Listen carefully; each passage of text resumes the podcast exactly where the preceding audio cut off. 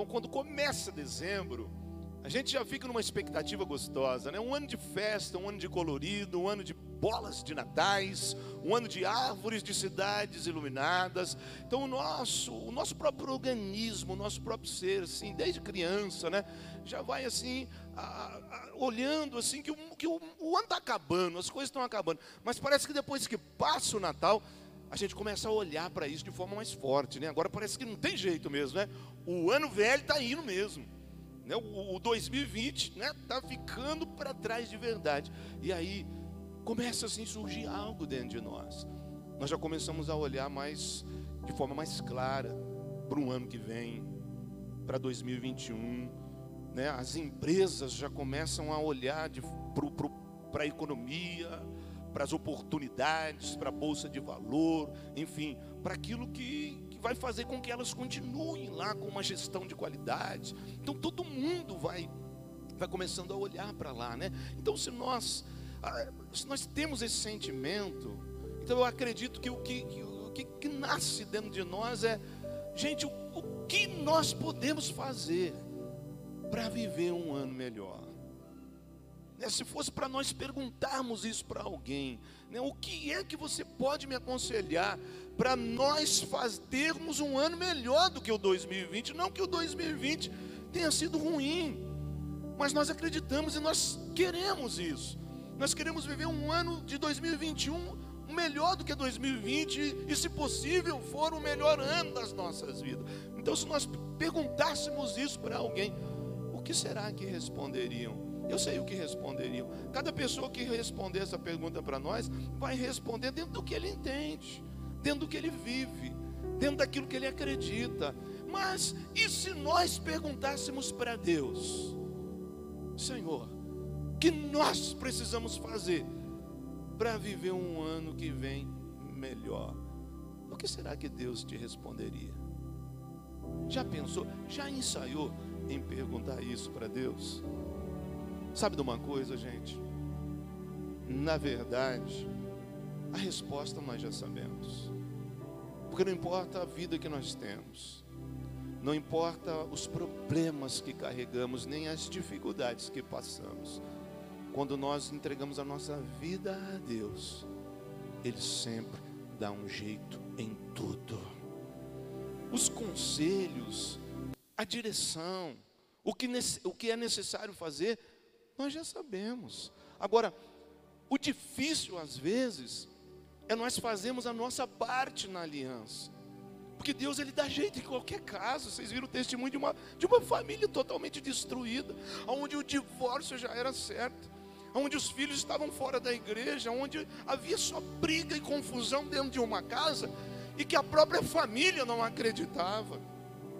Mas quando alguém pisou com fé na igreja, realmente entregou, não como frequentador de culto, não como religioso, não como um crítico que entrava dentro da igreja para ver defeito e para falar, mas quando jogou tudo isso fora, abriu o coração e entregou a vida para Jesus, se disponibilizando a fazer o que Deus direcionasse, a vida mudou. E a pessoa sobe aqui no último dia do ano e diz: A minha família está em pé, todo mundo é líder, todo mundo está salvo, todo mundo está com saúde, todo mundo venceu a Covid, todo mundo venceu Satanás, todo mundo venceu as crises, e nós estamos em pé diante de Deus, acreditando num ano que virá muito melhor do que esse.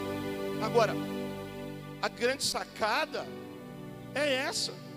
A grande sacada é: nós sabemos que Deus faz milagre e pode fazer aquilo que nós não conseguimos fazer.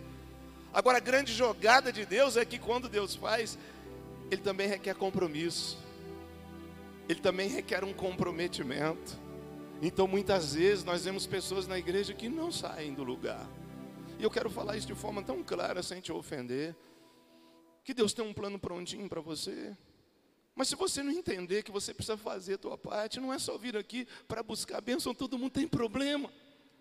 Todo mundo precisa de bênção. Todo mundo precisa de Deus.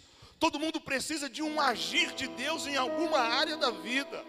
E Deus sabe muito bem disso. E Deus sabe como fazer para te ajudar nisso. Só que o verdadeiro sucesso, gente, de uma vida é quando nós entendemos que Deus não quer só nos dar uma benção que Deus não quer que nós tiremos um papelzinho de uma caixinha de promessa e fala: "Hoje você vai receber um brinde".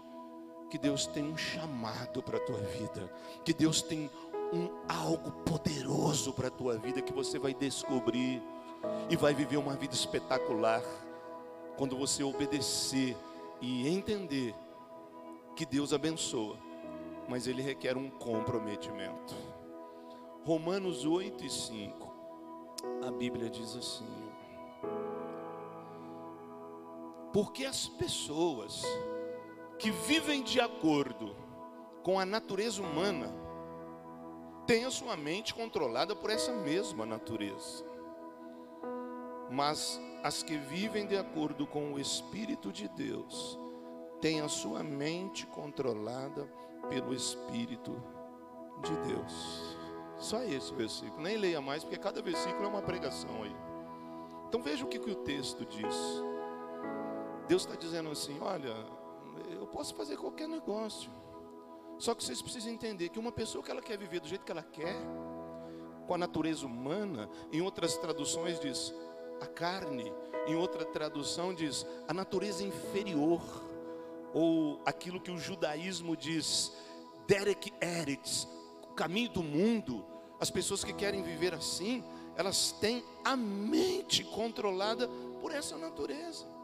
Porém, as pessoas que acreditam que podem verdadeiramente entregar a vida para mim e receber o meu espírito e querer acreditar, ter fé que essa vida é uma vida diferente, que tem o meu Espírito Santo na vida deles, essas pessoas vão ter a mente controlada pelo Espírito Santo. Então são dois caminhos diferentes. Eu vejo às vezes pessoas falar, ah, eu não consigo nem me concentrar. O texto está dizendo que o Espírito Santo vai controlar nossa mente. Então é muito perigoso dizer isso. Olha, eu não consigo pensar coisa boa. Ah, eu sou, eu sou assim impactado às vezes, surpreendido por pensamentos que não são meus. Então você precisa entregar completamente. Como que é isso? Como que, é isso, como que é ter a vida controlada pela natureza carnal? É uma pessoa que não aceita as coisas de Deus. É uma pessoa que quer viver do jeito que ela acredita.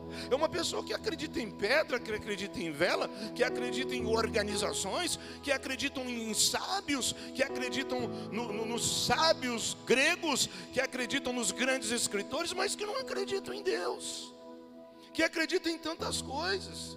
Que querem viver uma vida buscando caminhos fáceis, que querem viver uma vida de acesso, que querem viver uma vida sempre buscando bem-estar. Isso é uma pessoa controlada pela natureza humana, que não aceita provas, que não aceita dificuldades. Agora, o que é uma pessoa controlada pelo Espírito Santo? É uma pessoa que se entregou a Deus, é uma pessoa que sabe que esse caminho é difícil, é uma pessoa que sabe que quando você pensa que está tudo bem, alguém te trai. É ser controlado pelo Espírito Santo é, é, é devolver o bem quando você é tratado com o mal. Ser liderado e controlado, ter a mente controlada pelo Espírito Santo e amar os que não te amam.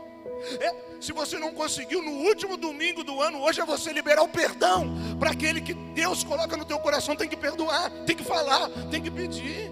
Ou seja, muitas vezes é um caminho difícil, é um caminho que vai contra a natureza humana. Olha, gente, é difícil.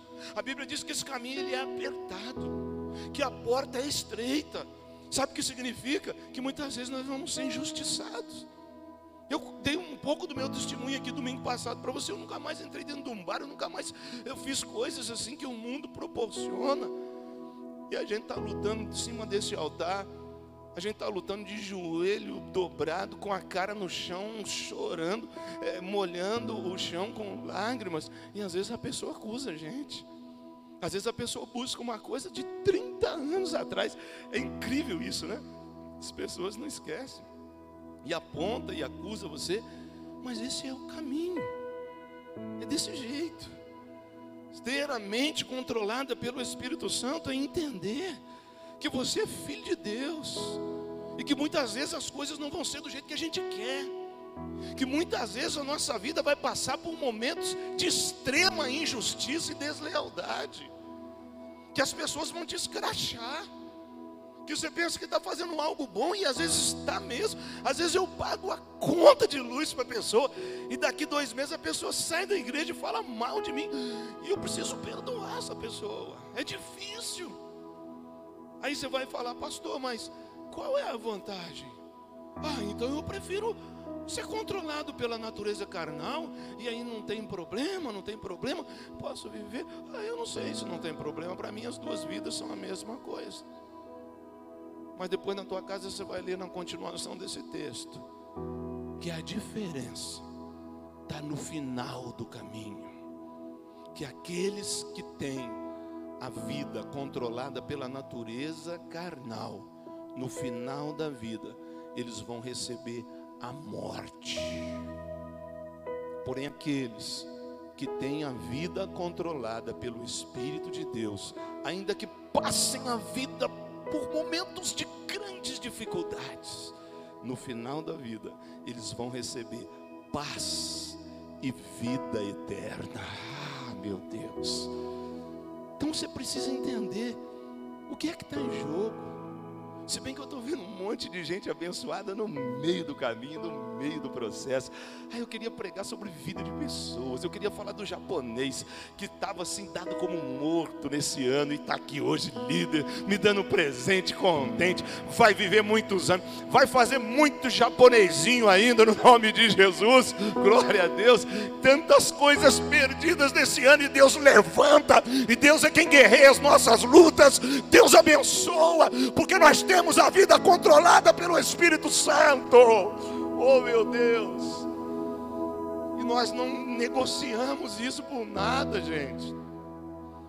Poderia falar, olha, se agora, na quinta-feira, dia 31, se você correr ali na praia, 23 horas e 59 minutos.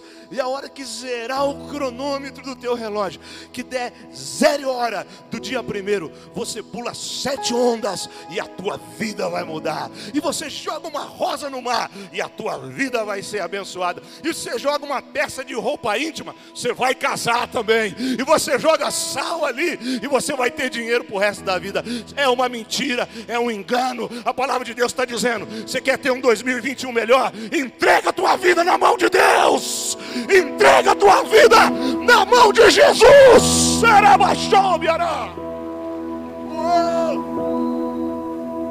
Tenha a tua vida dirigida pelo Espírito Santo. Meu Deus. Mas que trem que é esse, né? Que negócio que é esse? Como que é, pastor, esse negócio de, de ter a vida dirigida pelo Espírito Santo? Então, é, é, eu quero que você, queria que você escrevesse isso aqui. Você sabe, você sabe qual é a maior tragédia da vida? A maior tragédia na vida de alguém não é morrer cedo. A maior tragédia na vida de alguém não é morrer antes da hora, porque a Bíblia diz que tem gente que é tão teimoso em obedecer a Deus que morre antes da hora. Então a maior tragédia não é você morrer de forma prematura. A maior tragédia é você viver uma vida sem nenhum propósito em Deus. Marca isso. A maior tragédia da vida não é você não ficar rico. Não é você não conseguir casar com a, com a pessoa que você amou na adolescência. A maior tragédia da tua vida não é um casamento que não te faz feliz. Deus está mandando dizer, não é o teu casamento que não te faz feliz. Não é a tua condição financeira que não é do jeito que você queria e sonhou que fosse, que não te faz feliz. A maior tragédia da vida é você viver uma vida sem um propósito diante de Deus. Entenda isso. Quando você nasceu, Deus já tinha um plano para você. A propósito, você só nasceu porque Deus tinha um plano. Pegou a visão? Sabe aquela corridinha de espermatozoides ali? Não foi por acaso. Você já começa a vir para a vida de forma vitoriosa. E não foi um, um, um ocaso. Foi Deus que escolheu. Ah, eu vou pegar aquele gordinho ali, ó. O nome dele vai ser Flávio. Ele não vai ser só um professor qualquer. Ele vai ser um líder. Ele vai cumprir o propósito que eu tenho na vida dele. Ele pode fazer o que ele quiser, mas ele só vai poder ser uma pessoa feliz se ele cumprir o meu propósito. Vai, gordinho, corre. Não cai, não, gordinho. Está caindo, tô. Vai, gordinho. Sai na frente dessa turma toda aí. Fica tropeçando, caindo, tô ali. E pega aquele espermatozoide bem baixo caixotinho, um toquinho de gente assim, fala: o nome desse aqui vai ser Amanda. Ela não vai ser feliz na vida, a não ser que ela venha tocar para mim, a não ser que ela seja líder, a não ser que ela entenda que eu tenho um chamado na vida dela, e aí vai dar certo. Pastor, muito louco, né? Meu Deus do céu, algumas coisas que Deus dá, eu fico até com vergonha, gente. Você precisa entender que antes de você nascer, Deus já tinha a tua história escrita. Agora, ah, eu vou viver do meu jeito, porque eu quero, quero, quero. Sabe o que o texto está dizendo? Você está vivendo de acordo com a natureza humana, Xará. Você está vivendo de acordo com o que você pensa, o que você quer. Deus, Ele não é um, um brucutu que fala, você vai fazer. Ele já venceu as maiores dificuldades. E Ele te dá o privilégio, a oportunidade de você dizer: sim, Senhor, eu quero. Sabe, meu, e que projeto que é esse? E que propósito que é esse? A Bíblia diz em João 15, que é um dos textos mais claros da condição do filho e da filha de Deus. Aonde Jesus chega em João 15, ele fala assim, ó: Eu sou a videira, eu sou a árvore. Vocês todos são ramos aquele que está em mim e que ele dá fruto, eu limpo ele para que ele dê uma safra melhor. Eu limpo ele de novo para que ele dê mais fruto ainda. E esse ciclo não pode parar, porque ele diz assim: quem está em mim dará muitos frutos, e o nome do meu Pai que está no céu será glorificado. Olha o que, Deus quer para mim e para você. Mas Ele conta assim também. Porém, aqueles que estão em mim e que não dão frutos, eu vou cortar ele, e eu vou lançar fora, e ele vai secar, e os anjos virão e vão colhê-los e vão jogar no fogo. Ai meu Deus, eu, eu não gosto de explicar essa parte, porque você sabe que o que Deus está dizendo aqui é que com Ele não dá para ficar chupando o dedo. Com Ele não dá para chegar aqui, porque Ele resolve qualquer problema teu, em qualquer área da tua vida, mas Ele requer um comprometimento. Não existe esse negócio. Eu estou cheio de problema. Eu venho aqui para receber uma bênção. É porque eu tenho esse problema. Eu quero, eu quero tal coisa em 2021. Deus ele faz como foi no domingo passado, ele põe até uma pessoa para ser rainha, mas a pessoa precisa entender que tem um projeto, que ela precisa retribuir isso para o reino de Deus de alguma forma. Nós aqui, nós somos uma igreja transicionada de um modelo de trabalho diferente para Deus, muito melhor que mudou a nossa vida. Para mim, particularmente, foi uma renovação ministerial e espiritual. Eu tive que ser liberto da religiosidade. Você me viu de terno lá atrás, uma pessoa dura, uma pessoa crítica, uma pessoa que sabia pregar, mas não sabia levar o evangelho com amor para as pessoas, não sabia ganhar almas. Então nós fizemos todo um trabalho de transição. E eu quero até deixar uma coisa bem clara aqui agora. Nós levamos tão a sério isso nós levamos, às vezes até a ferro e fogo, esse negócio de ser líder, que surgiu assim uma ideia errada, né? Que às vezes até ouço zum, zum, zum por aí, aqui tem que ser líder. Se você não é líder, você não é nada. Você não é ninguém. Meu Deus do céu, isso não existe. Isso é uma mentira, gente. Nós entendemos aqui isso que Jesus falou que todo crente que está nele, ele dá fruto. Só que nós entendemos também que às vezes a pessoa não está no momento de liderar uma célula, que às vezes a pessoa, ela até fez um curso, mas não está pronta, não está madura para aquilo. Quem sabe ali em 2021, quem sabe um pouquinho depois, a hora que ela ser curada interiormente, a hora que ela entender, a hora que ela se aprofundar, a hora que ela tiver mais autoridade, mais coragem. E vou até mais longe. Às vezes a pessoa nem vai ser líder. Às vezes a pessoa nem vai conseguir liderar. Às vezes a pessoa não consegue liderar, mas não é por isso que ela não vai dar frutos. Por exemplo, eu sou um ministro do altar. Esse lugar aqui é onde eu encontrei a minha vida. Aqui eu me sinto forte, aqui eu me sinto feliz, aqui eu me sinto realizado, aqui eu me sinto tão encorajado. Deus me revela as coisas, eu falo. Se eu quiser descer e falar na cara de alguém, eu falo, porque esse é o meu chamado, essa é a minha vida. Agora tem gente que não consegue falar em cima do altar. Tem gente que, que ganha alma mais do que eu. Mas se ele pegar um microfone na mão e encarar 500 pessoas, ele cai duro aqui. Igual o Flávio. Só de entregar um presente para mim, ele ficou tão emocionado. Mais do que você. Ele já foi subindo de quatro ali, aquela escada, e falando assim, pastor, eu te amo. Né? e se eu entrego um microfone na mão dele, fala, faz uma declaração. Nós estávamos fazendo um culto fúnebre aqui agora, porque ele ia dar um negócio. Agora, vai ver ele lidar com as crianças. Vai ver as crianças abraçar. Esse baita homem, desse, vai ver como é. ele encontrou o chamado dele. Então nós entendemos. Tem gente que não vai ser ministro do altar. Agora o que você precisa entender é que alguma coisa você vai fazer. O que não vale é ser zero. O que não vale para Deus é você entrar na igreja, aceitar Jesus, batizar e dizer assim: Eu não vou fazer nada. Se você não faz nada, você não faz parte. É aquilo que a visão celular chama de ministros do mercado, pessoas que não têm o chamado para servir no altar, pessoas que não têm o chamado para servir no púlpito, mas são ministros de Deus lá fora no mercado. Eu te pergunto: quem vai ganhar os médicos para Jesus? É que vai ganhar os advogados para Jesus?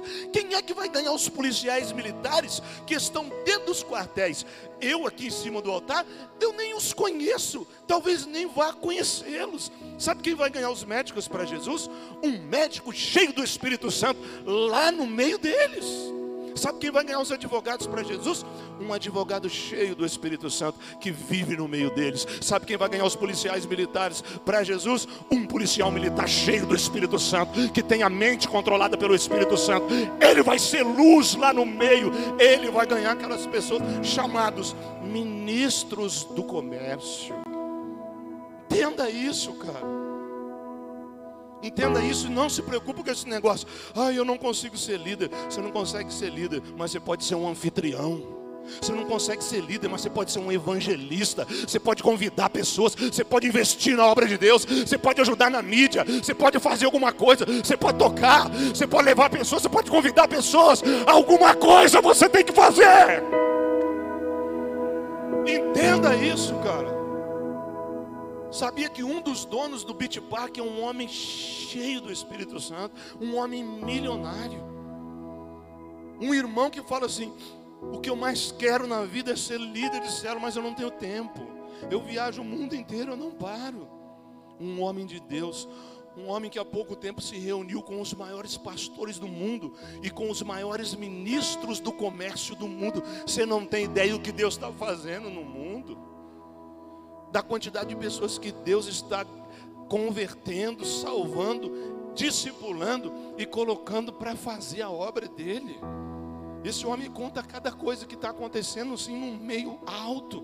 Você lembra há dois anos atrás o, o, problema dos refugiados que estavam saindo da Síria, atravessando o mar Mediterrâneo e entrando na Europa? Lembra? Por conta do Estado Islâmico, os, as pessoas estavam fugindo. Lembra que os países fecharam as fronteiras? Isso a televisão não mostra. Nós não vamos. E era barco que afundava, matava todo mundo. Mas megas igrejas, grandes igrejas na Alemanha, na Noruega, na Finlândia, receberam aquele povo, evangelizaram ele. Os europeus ficaram com medo. Eles falaram assim: nossa, mas agora todo mundo vai virar muçulmano. Eles são islã, eles vão colocar um negócio, um terrorismo. Que nada. Deus estava no controle. Essas pessoas entraram em países europeus, grandes igrejas patrocinadas por esses grandes homens de Deus, financiando a obra, receberam essas pessoas, treinaram pessoas como líderes de célula, ensinaram a língua fácil, ensinaram a língua arábica, ensinaram o idioma deles, e eles foram recrutados, abençoados, discipulados, batizados, e hoje são crentes para a glória de Deus, porque Deus está fazendo coisas grandes no mundo, mas tudo através do trabalho da igreja. Tem duas irmãs que fazem célula numa cidade grande aí. E as duas irmãs trabalham juntos. Uma é líder de célula e a outra é a evangelista da célula. E essa uma que é evangelista, ela fala assim: Ai, pastor, eu não sei liderar, eu não consigo liderar, mas eu tenho uma facilidade para convidar gente para a célula. E a irmã dela não consegue convidar. A irmã dela é uma líder de célula de excelência. Então, uma convida as pessoas para a célula e a outra lidera. E elas já multiplicaram mais de 20, 30 vezes já. Eles, elas enchem a célula, elas trabalham, elas arrumam uma anfitriã, faz faz célula de mulheres, levanta a LT, discipula todo mundo. Quando a célula está prontinha, sai as duas dali e começa tudo do zero. Uma lidera e a outra traz as pessoas para Jesus. Entenda isso. Quer viver um 2021 melhor? Entenda que você tem um chamado, que você tem algo para fazer. E esse negócio não é Novo Testamento, não, viu? Porque Isaías 2 e 3, Deus fala assim: E de Sião sairá a Torá.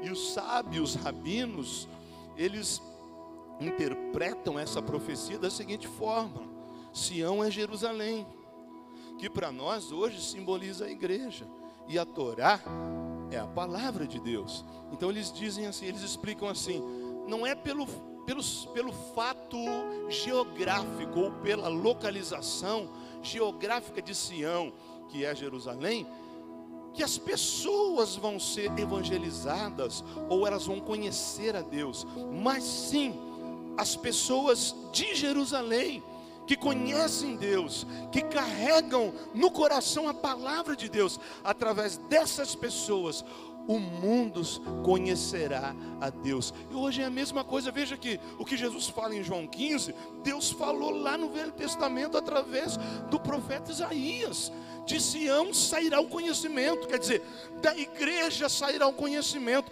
Não quer dizer que porque nós temos uma igreja no centro de Caraguatatuba, que Caraguatatuba vai se converter, mas Caraguatatuba vai se converter e render-se a Jesus quando nós aqui carregamos a palavra de Deus lá nas trevas, lá naquelas pessoas sedentas que esperam por Deus, que precisam de Deus, que ainda estão nadando com as próprias forças e não vão chegar a lugar nenhum mas quando nós que temos essa obrigação, levarmos o conhecimento, é que a cidade vai ser mudada, entenda isso. Porque Deus tem feito tanta coisa nas nossas vidas, gente. Deus tem realizado tantas promessas nas nossas vidas. Mas infelizmente muita gente tem errado. Não deixa acontecer na tua vida esse, esse, esse paradigma religioso, essa capa esse algo maligno que entra na tua vida, que escraviza a tua mente e fala: você não pode fazer nada, você não tem condição. O pastor quer que você faça, eu não quero que você faça nada. Eu quero que você se ache na presença de Deus e encontre o propósito da tua vida, porque Deus não te criou só para ganhar dinheiro, Deus não te criou só para casar, Deus não te criou só para ser bem-sucedido na tua vida profissional. Ele conta contigo para alguma coisa.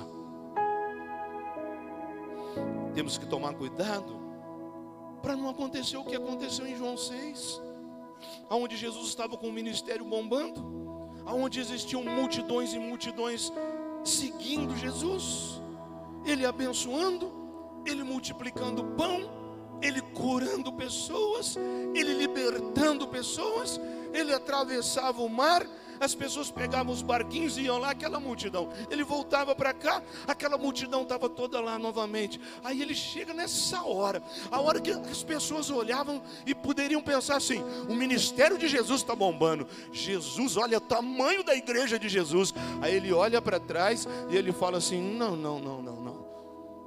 Vocês estão me seguindo pela motivação errada.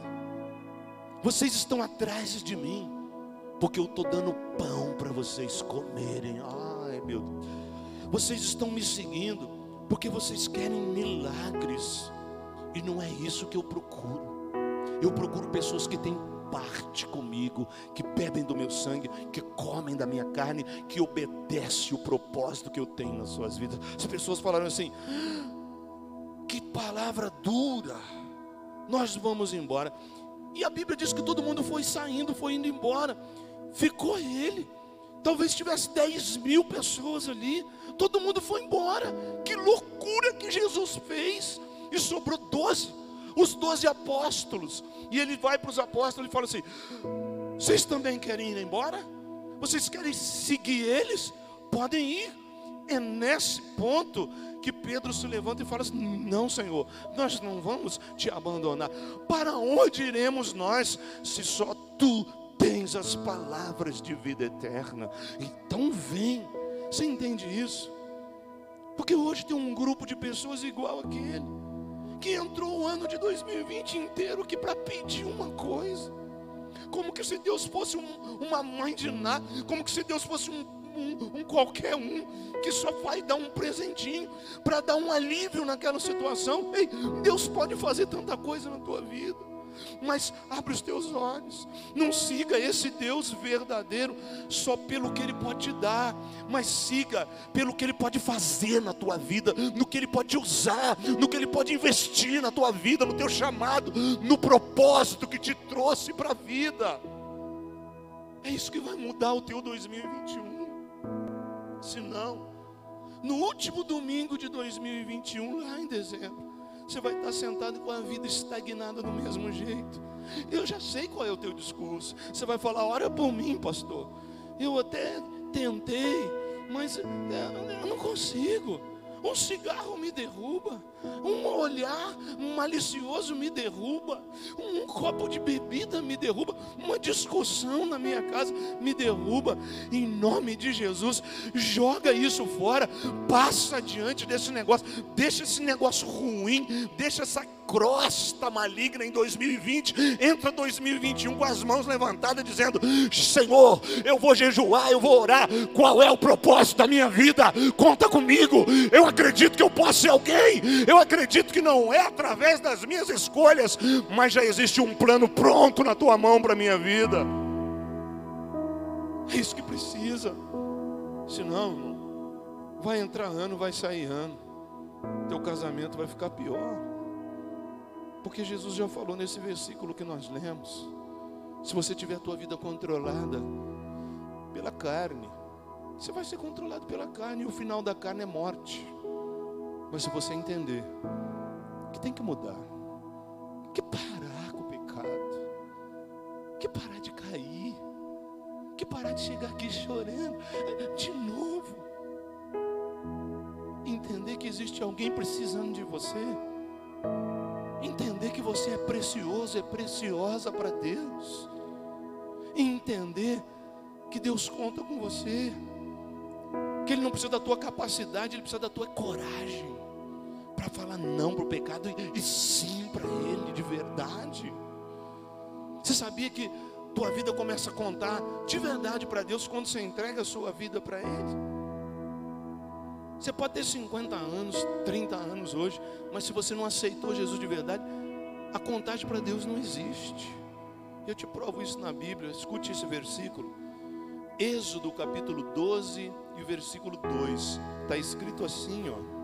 Olha Deus falando para o povo. De agora em diante, olha o que, que Deus fala.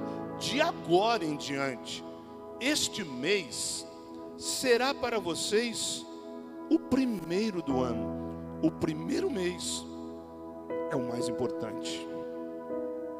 Então esse essa fala de Deus se dá quando o povo sai do Egito. Quando Deus liberta o povo da escravidão de Faraó. E agora veja bem, eles estão no deserto, eles estão indo lá para a terra prometida, a terra de Canaã, o lugar aonde Deus vai realizar as promessas na vida deles. E agora eles estão ali. E aí Deus chega para eles, que agora Deus no Monte Sinai se revelou para eles. Deus aqui deu os dez mandamentos, deu a palavra, mostrou que estava com eles. Durante o dia, Deus ia numa coluna de nuvem, à noite numa coluna de fogo. Deus se revelou, Deus mostrou a lei, deu os estatutos, falou com eles. E aí Deus dá essa aqui. Aí Deus fala assim: de agora em diante, esse mês, vocês vão sair daqui e vão começar a caminhar para Jerusalém. É o primeiro mês Uau, que revelação! Gente, já existia uma contagem. Eles saíram do Egito. E olha que o calendário egípcio era um dos melhores. Já existiam as estações do ano. Já existia o inverno, o verão, a primavera. Mas agora que eles assumem um compromisso com Deus, Deus fala: é o primeiro mês da tua vida Entendeu? Pouco importa o tanto que você viveu, para Deus, a tua contagem começa quando você assume um compromisso com Deus. Ele fala assim: ó, de agora em diante vocês começam a fazer uma contagem. Agora eu sou o teu Deus e vocês são o meu povo. Este é o primeiro mês. Sabe o que você faz? Nós vamos virar a semana e nós vamos entrar no primeiro mês de 2021. Quer ser vitorioso? Para de ficar pedindo oração e reclamando. Assume um compromisso com Deus. Senhor, eu vou dar o primeiro mês da minha vida ao Senhor no ano de 2021. E lá em dezembro, eu vou ser uma pessoa que faz a diferença no reino espiritual. Olha, pega essa direção. Se Deus está falando, é o primeiro. O primeiro para Deus é importante. O primeiro para nós aqui é o primeiro mês mesmo. Nós consagramos a Deus. Nós começamos orando. Nós não ficamos um pouquinho festejando no Natal e no Ano Novo. É todo dia.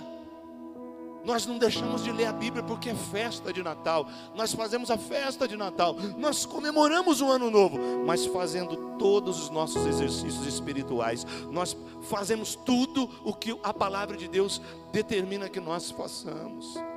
Primeiro para nós aqui, pega o primeiro dia da semana, é o domingo, consagra a Deus vai na praia, mas vem aqui, a primeira hora da semana, vem orar na igreja, passa uma hora com o povo, e depois você vai para a praia e volta correndo, porque o primeiro dia da semana você precisa dar para Deus, é dia de culto, é o domingo, põe isso na tua vida porque eu sei que vai entrar uma série de coisas. Agora é verão, você trabalhou o ano inteiro, você está de férias, não precisa ir, precisa sim, porque Deus está falando aqui.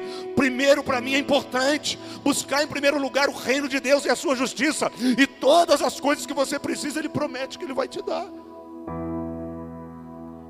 Consagra para Deus a primeira hora do teu dia. Olha o texto dizendo: o primeiro para Deus é importante. Primeira coisa que se faz amanhã, quando você levantar, não é olhar a mensagem do celular, não é tomar café. A primeira coisa que você faz, faz a tua higiene no banheiro e entra num quarto, entra num lugar com as suas mãos levantadas e diz: A minha primeira hora eu dedico a ti, Senhor. Eu quero orar, eu quero pôr a minha vida na tua mão. Oh filho, oh filha, a tua vida vai ser diferente. Faz isso no nome de Jesus. Aprenda a adorar a Deus esse ano que vem. Se soubesse o poder, o valor que tem você fazer isso aqui, ó.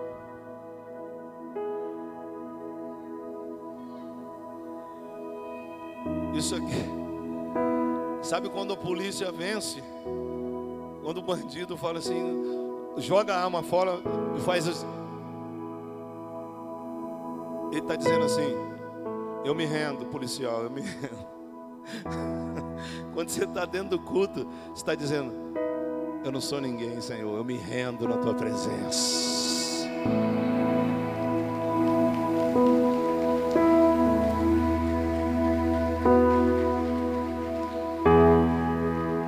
Eu não sou bandido, não. Mas eu era um escravo, hoje eu estou livre para te adorar, Senhor. Obrigado. Eu me rendo em tua presença. Se você soubesse o poder que tem a tua adoração, cara. E eu vou te dar uma base bíblica que você nunca mais vai entrar de, de braço relando no chão dentro do culto. Quando você passar aquela pó de vidro lá, o seu braço vai fazer assim. Você mesmo vai tentar levantar ele, mas você vai estar adorando a Deus, porque você sabe que isso aqui você está destruindo as cadeias inimigas. Escute o que diz o Salmo 107: diz assim, ó. Deem graças a Deus, o Senhor. Ele não está dizendo assim, olha, se você puder o dia que você não estiver muito cansado, você dê graça. Não, é uma expressão positiva, é uma determinação. Ele está dizendo assim: deem graça. Eu determino, eu mando você, dê graças ao Senhor Deus, porque Ele é bom e porque o seu amor dura para sempre. É uma determinação.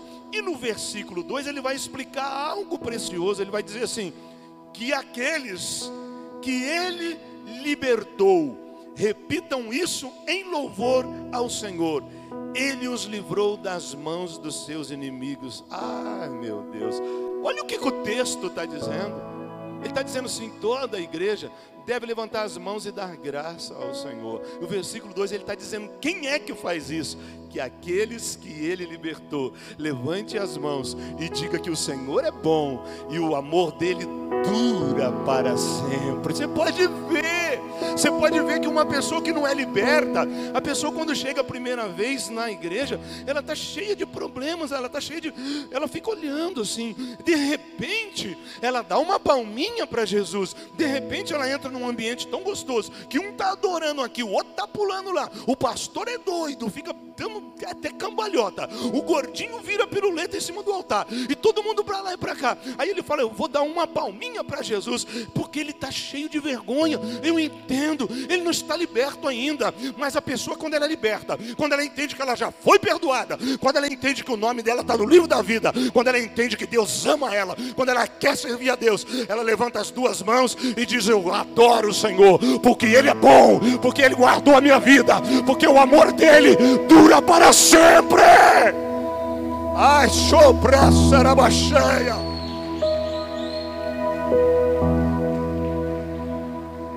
Pega isso para você, cara. Diante de Deus, isso aqui tem valor. Que aqueles que Ele libertou façam isso. Ou seja, a pessoa que não consegue fazer, que ela tem vergonha, que ela acha isso uma bobagem, é porque ela não é liberta. Quem sabe ela levanta a mão lá, quando o Corinthians faz um gol, ou quando ela. qualquer coisa da vida. Quem sabe ela levanta a mão para abraçar alguém, mas a Bíblia está dizendo que quando você é liberto, você faz isso aqui para Deus. Eu te amo, Senhor. Eu mostro as minhas mãos para ti, eu levanto a minha mão em louvor a ti. Então faz isso. São coisas que vão dar para você uma força a mais para você vencer o ano que vem. Olha o que a Bíblia diz em Isaías 44, 21.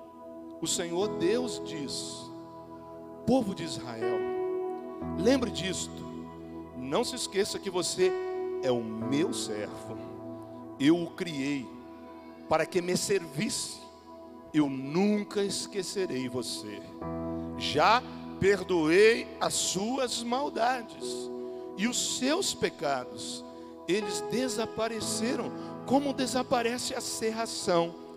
Volte para mim pois eu sou o seu Salvador.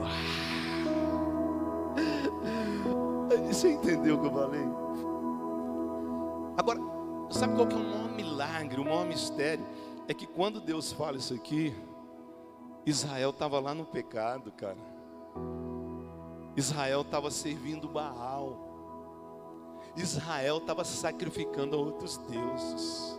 Israel, quem sabe, estava tendo um caso amoroso fora da palavra de Deus. Quem sabe ele estava bebendo, se drogando. Quem sabe estava fazendo, cometendo um pecado. Ah, gente, depois você lê na tua casa Isaías 41. Deus está dizendo para Israel: Eu sei que você está pecando. Eu estou vendo que você. Escute o que eu estou falando. Eu que te criei para você me servir. Eu sei que você está com a mão, com a mente no pecado. Mas eu já te perdoei. Volte para mim. Cara, isso aqui para mim é, assim é espetacular, que não tem como eu não adorar a Deus. Ele está falando para quem está lá no pecado agora, quem nem é líder, quem nem conhece, quem nem batizou. Ele está falando assim: volte, eu já te perdoei aí aonde você está. Quer dizer, quando a pessoa entra na igreja, ouve uma palavra e fala, eu quero aceitar Jesus, Deus está dizendo, lá fora eu já tinha te perdoado, só faltava uma atitude sua. Eu vou contar um testemunho, nós vamos orar agora aqui, gente. O pastor David Young Cho é o pastor da maior igreja do mundo na Coreia do Sul. Ele conta que um dia ele recebeu uma mulher, uma, uma irmã da igreja, no gabinete dele. E essa irmã estava com um problema muito difícil na família. Filha dela, criada na igreja, havia se desviado. E havia se desviado de forma assim feia, assim, que ela caiu para a prostituição. E ela começou a sair com homens. E o pior, ela começou a sair com homens que trabalhavam na fábrica junto com o pai dela. Então ela, ela, ela, ela não estava só cometendo um pecado sexual, ela estava trazendo uma vergonha. E a cultura ali no Japão, na Coreia do Sul, é bem diferente do Brasil. A pessoa não precisa ser crente para andar corretamente. A cultura deles é, é, forte. Isso aí é uma vergonha. A família ela abre mão quando tem uma pessoa cometendo um, um pecado desse. E essa mãe, ela chega para o pastor, ela fala: Pastor, essa história eu não aguento mais. E o pastor falou assim: Mas ora por ela. Ela falou: Nós já oramos, nós já fizemos tudo o que poderíamos fazer. E aí o pastor falou assim: Não, você está orando errado, não é assim. Eu vou ler um versículo para você e nós vamos fazer uma oração juntos. E aí ele lê 2 Coríntios 5,19. Olhe para cá, eu vou ler para você. Olha o que, que esse versículo diz. Pois em Cristo Deus estava reconciliando consigo o mundo. Olha isso aqui que a Bíblia diz, gente. Não levando mais em conta os pecados das pessoas e ele nos deu esta mensagem maravilhosa de reconciliação. Eu, quer que eu, eu explique esse versículo? Precisa. Deus está dizendo assim: Deus em Cristo morrendo lá na cruz. Quando Cristo está morrendo lá na cruz, Ele estava reconciliando o mundo com Ele. Deus estava naquela hora liberando salvação, reconciliando o mundo. E aí na segunda parte ele fala assim: ele não leva mais em conta os pecados das pessoas. Vou repetir. O teu Deus não leva mais em conta o pecado das pessoas. O nosso Deus não leva mais em conta o pecado das pessoas. Por que que você leva? O pastor falou assim para ela, leu esse versículo e falou assim, irmã, você está orando pela tua filha errada. Então, ajoelha aí, ajoelha aí. A, a, a irmã ajoelhou assim e o pastor falou: fecha os olhos. E agora você imagina Jesus morrendo na cruz. Consegue, irmã? Consegue imaginar Jesus morrendo na cruz, crucificado, o sangue dele? Consegue ver o sangue dele, irmã? Pastor, eu não consigo. Firma a tua mente, irmã. Deixa a tua mente ser controlada pelo Espírito Santo. Agora fecha os olhos. Enxerga o sangue de Jesus caindo. Enxerga o sangue de Jesus sendo vertido na cruz. Pastor, eu estou vendo. Eu consigo ver, eu estou vendo. Você está vendo esse sangue, irmã? Sim. Você viu o que o versículo diz? Aquele sangue está lavando os pecados dos pecadores. Irmã, você consegue imaginar os piores criminosos da terra sendo lavados com aquele sangue? Irmã, você consegue imaginar uma pessoa ruim, uma, um bandido, alguém que cometeu bobagem na vida? O texto está dizendo isso, que Deus morreu por eles que aquele sangue estava lavando o sangue dos piores seres humanos da terra. E Deus estava reconciliando o mundo com ele. Pastor, eu consigo ver. Pastor fala assim para ela: Agora olha a tua filha sendo lavada por aquele sangue. Ela mulher começa a chorar. Começa a dizer: Pastor, eu posso ver. Eu posso ver a minha filha sendo lavada aos pés da cruz, aos pés da cruz. Aí o pastor falou: Agora você entendeu, irmã? É essa oração que você faz. É essa oração que cada crente tem que fazer para a família. Eu sei que cada vez que a sua filha sai com um amigo do teu marido, você xinga ela, não é? Sim. E como que você ora? Ah, eu oro, pastor, para Deus fazer justiça. Eu oro, pastor, para Deus matar que ela está envergonhando a minha casa. Eu oro, pastor, para que alguma coisa aconteça, um acidente com ela, e, e ela nunca mais venha fazer isso. E aí ele falou: Você está orando errado. A partir de hoje, você vai orar diferente. Você vai orar, Senhor a minha filha é uma benção, a minha filha é tua, a minha filha está cometendo um pecado terrível, mas o Senhor já se reconciliou com ela, a minha filha toca nesse altar. A minha filha é lavada no sangue de Jesus. Eu amo a minha filha, ela é tua. Ela não é uma pecadora, ela é filha de Deus. Ela é tua. O Senhor não leva em conta o pecado que ela está cometendo, porque ela é tua. Ela começou a falar assim, pastor, estou sentindo a presença de Deus. Aí ela ficou em pé. Ela falou, pastor, estou sentindo algo tão gostoso. Aí o pastor fala assim: então você vai continuar a orar sim por ela.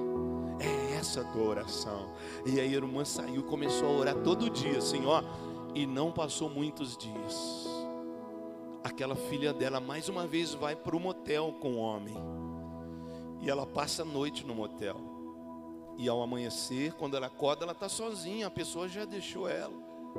Aí bateu na vida dela um sentimento tão ruim. Aí bateu na vida dela assim um nojo, uma angústia.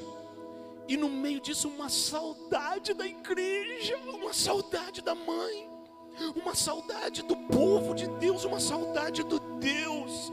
Mas ela pensou assim: ai, mas toda vez que eu tento voltar, alguém fala uma bobagem para mim. Mas todas as vezes que eu tento voltar, minha mãe me xinga, me chama de prostituta, fala que eu envergonho a família, fala que eu sou um usuário de droga. Todas as vezes que eu volto, meu pai me bate. Eu vou fazer uma coisa, eu vou tentar voltar pela última vez. Se eles falarem isso para mim, eu vou voltar para o pecado e eu vou morrer nesse mundo de pecado. E aí a mãe estava lá lavando panela, lavando a louça e bateram na porta lá. E a mãe nem sabia de nada, né? Quando a mãe abriu a porta, ela viu o filho, veio aquele, aquela ira religiosa, com vontade de, de xingar aquela moça cheia de maquiagem da noite, aquela moça com uma roupinha curtinha, aquela moça mas ela lembrou de tudo que o pastor falou, ela lembrou desse versículo que Deus amava aquela menina. E ela começou a chorar. E ela falou: Minha filha, eu te amo. Você é filha de Deus.